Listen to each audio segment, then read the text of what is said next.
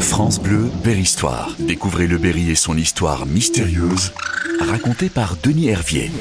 Avec comme promesse de recevoir en territoire le duché de Valence en France, le comté de Die et la seigneurie d'Issoudun, César Borgia peut prendre la direction de la Loire et du Berry.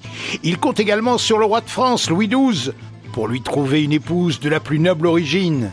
Mais César Borgia est précédé d'une mauvaise réputation. Alors pourquoi donc? En fait, ce que l'on sait de lui, c'est qu'il est né vers 1475 des relations amoureuses de son père, alors cardinal, avec Vanozza, dame de la bonne société romaine. Oui, c'est l'époque où les papes, et particulièrement ceux de la famille Borgia, ont femme et maîtresse. Et même si cela fait jaser, c'est la réalité. Euh, sous les robes et les mitres des Borgia sommeillent des hommes, avant tout, aimant les jolies femmes et l'argent. Euh, c'est dans cette ambiance que le jeune César est élevé.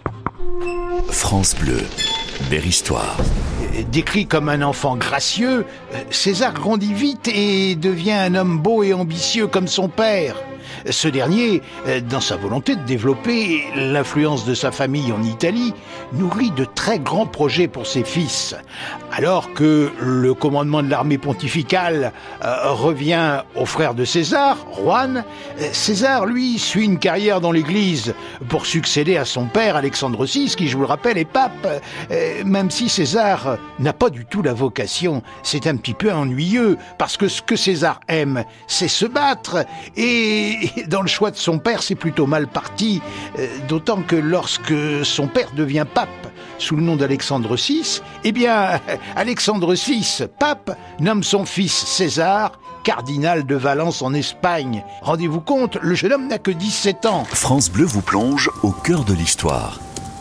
Berry-Histoire. César Borgia euh, vit à l'époque comme un aristocrate, passionné de conquêtes amoureuses et guerrières, et jaloux, mais très jaloux, de son frère aîné Juan, chef des armées de la papauté. Lors d'une soirée chaude de juin 1497, après un dîner somptueux, Juan Borgia disparaît dans les vapeurs de la soirée bien arrosée. Chacun pense alors qu'il est parti finir sa soirée avec quelques ribauds des bas-fonds de Rome. Mais le lendemain matin, il n'est toujours pas rentré chez lui. France Bleu vous plonge au cœur de l'histoire. Berry-Histoire.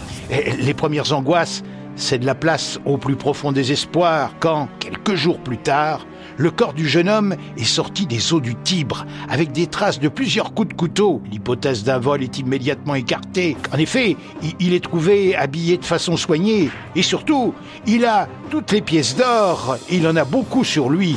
Donc, pas de vol.